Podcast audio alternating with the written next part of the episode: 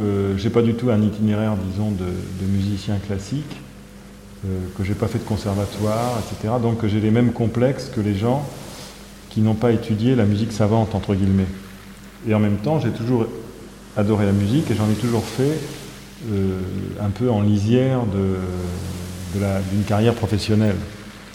C'est-à-dire comme chanteur dans des chorales, comme j'ai joué de la guitare quand j'étais petit un peu, euh, et j'ai bricolé des bandes aussi quand j'étais gamin. Bon.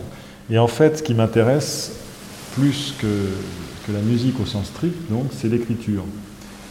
Et l'écriture qui euh, intègre le maximum d'éléments, en fait, euh, qui, qui, soient, qui sont bien sûr des éléments sonores, euh, mais qui peuvent être aussi bien des choses dites par des gens, c'est-à-dire euh, utiliser des sonorités de voix euh, en interviewant des gens sur des sujets euh, déterminés, par exemple. Et c'est pas le fond qui m'intéresse le plus finalement, parce que c'est pas du tout l'aspect sociologique, mais c'est la couleur des choses et la façon dont les gens parlent de ce qu'ils font. Et à partir de là, combiner, disons, ces paroles euh, qui ont une valeur sonore avec des, bruitages ou avec des, des, musiques existantes et bricoler tout ça, ça, ça m'intéresse beaucoup.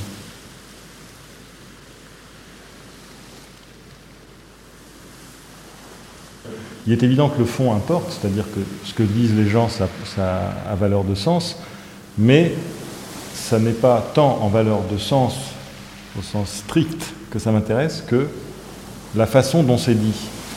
La couleur que prend ce fond peut le, peut le changer du tout au tout. Et euh, ce n'est pas du tout un discours dans toute sa longueur qui m'intéresse, c'est des éclats de ce discours qui m'intéressent. Et c'est de combiner ces éclats avec d'autres d'un autre type, par exemple, qui soient musicaux au sens strict ou, de, ou de toute autre nature, enfin, ou poétique, etc. C'est combiner ces choses-là qui, à mon avis, recrée un autre sens qui, lui, est intéressant, en tout cas pour, pour quelqu'un qui s'intéresse à faire de la création. Quand les bagnoles aujourd'hui, c'est la poule qui conduit. Le monsieur roule des yeux de veau pendant qu'elle pilote sa singe faux. La première voiture, je ne la conduisais pas, c'était mon mari. Bah moi, pour moi, la, ma première voiture, c'était un camion. Un homme. Il aurait cru déchoir si c'était sa femme qui avait le volant. Je lui fais pouet pouet, elle me fait pouet pouet, on se fait pouet pouet et puis ça y est. Rue de Bagnolet. Il a gars, il, machine, paf, il m'arrache la ridelle. Alors, euh, je lui dis, mais ça va pas? Je descends du camion, mais je dis, ça va pas, non, chez toi? Il dit, qu'est-ce que c'est? Bah, T'as vu, tu m'as esquinté la ridelle Et alors, ça m'a explosé dans la figure, littéralement. Je suis parti, j'étais dans un virage, je suis parti dans le, dans le fossé. Bon, j'ai mis, mis une, une, patate en pleine gueule, ils sont, ils sont tombés à trois sur moi. J'ai vu arriver le poteau télégraphique, alors je me suis couché. Oh, c'est Lulu Hop, il en prend un, boum, bim Sérieux, c'est un mêlé. Et c'est là où ça m'a entamé, là. Une fois comme ça, je sortais d'être opéré de... Qu'est-ce que j'allais t'opérer Quand j'ai des hémorroïdes, tu vois. Ah bon? Ouais, j'étais dans les puces. Me voyant saigner, en plus, j'avais la mâchoire qui avait... Alors, attends, oh, je fais comme ça. Oh, il, il, le gars, il m'a double, c'était quatre, c'était quatre tueurs qui étaient dans la voiture. Saignait de la bouche, il croyait que j'avais une fracture du crâne, comme j'avais la figure en son. Des, des, des malous, quatre tueurs. Mais ils avaient drôle de, de tirelire. Piqûre antitétanique et tout le tremblement.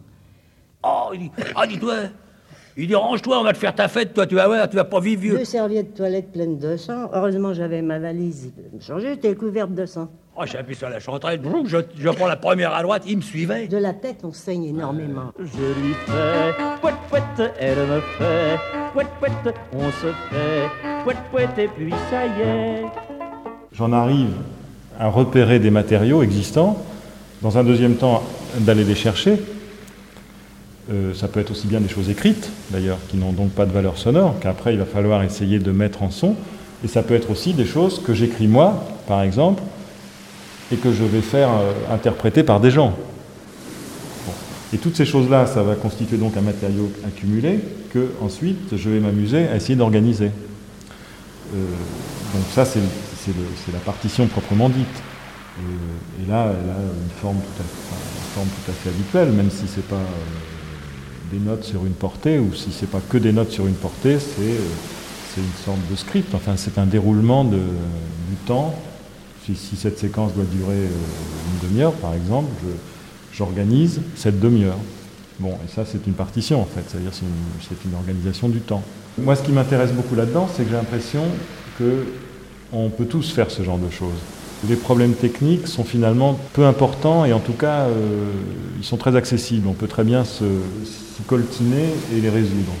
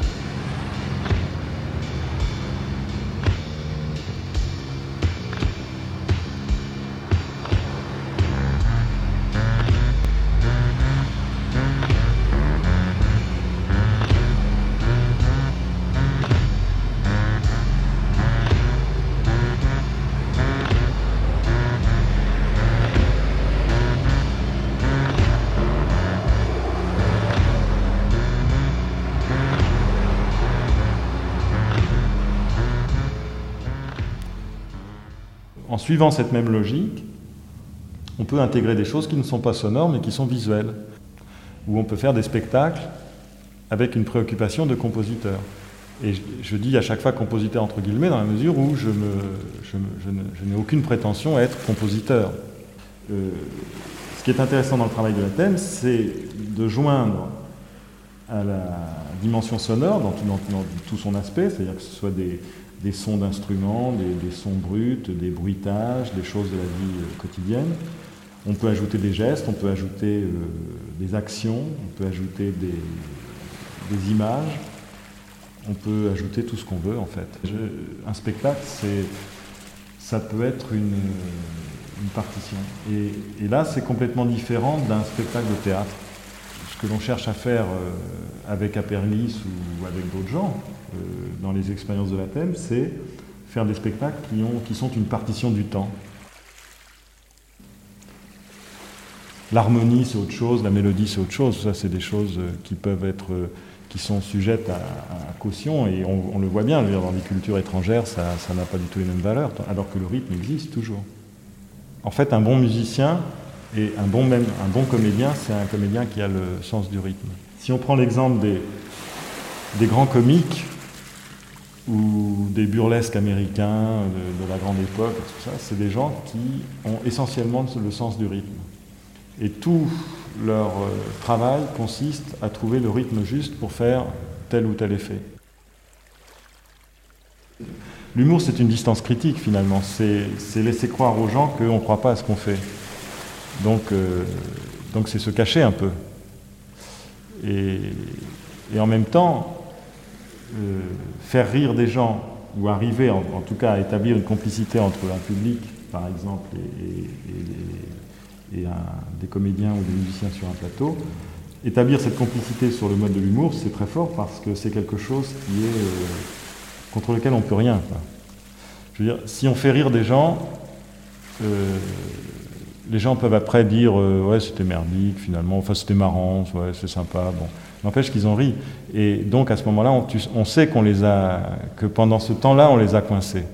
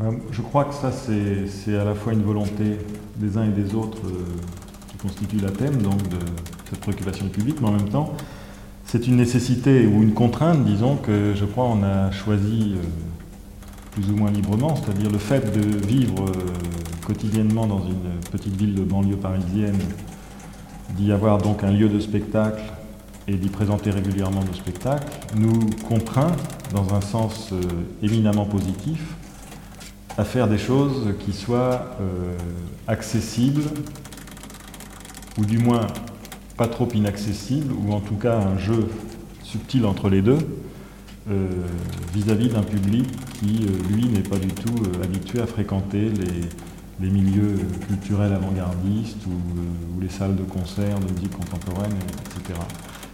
On pourrait très bien, on aurait très bien pu finalement peut-être exister sans être implanté dans un lieu, avoir par exemple une salle de travail à Paris et puis finalement euh, faire euh, pour un petit public qui existerait toujours, je veux dire des spectacles plus ou moins sur mesure qui nous plairaient beaucoup, etc. Et, et là, on ne peut pas. C'est-à-dire qu'à Bagnolet, c'est impossible. On peut, si, si, pendant deux ou trois fois de suite, on, fait des choses qui déplaisent au public de Bagnolet, c'est pas tous les bagnoletés, bien sûr, hein, c'est déjà des gens euh, qui sont habitués à fréquenter ce qu'on etc. Mais il y a des gens, en tout cas, qui ont euh, approché la création contemporaine grâce à nous, enfin uniquement à cause de notre existence. Et si ces gens-là, sur deux ou trois spectacles de suite, on les déçoit, c'est terminé. on, peut on peut faire nos valises.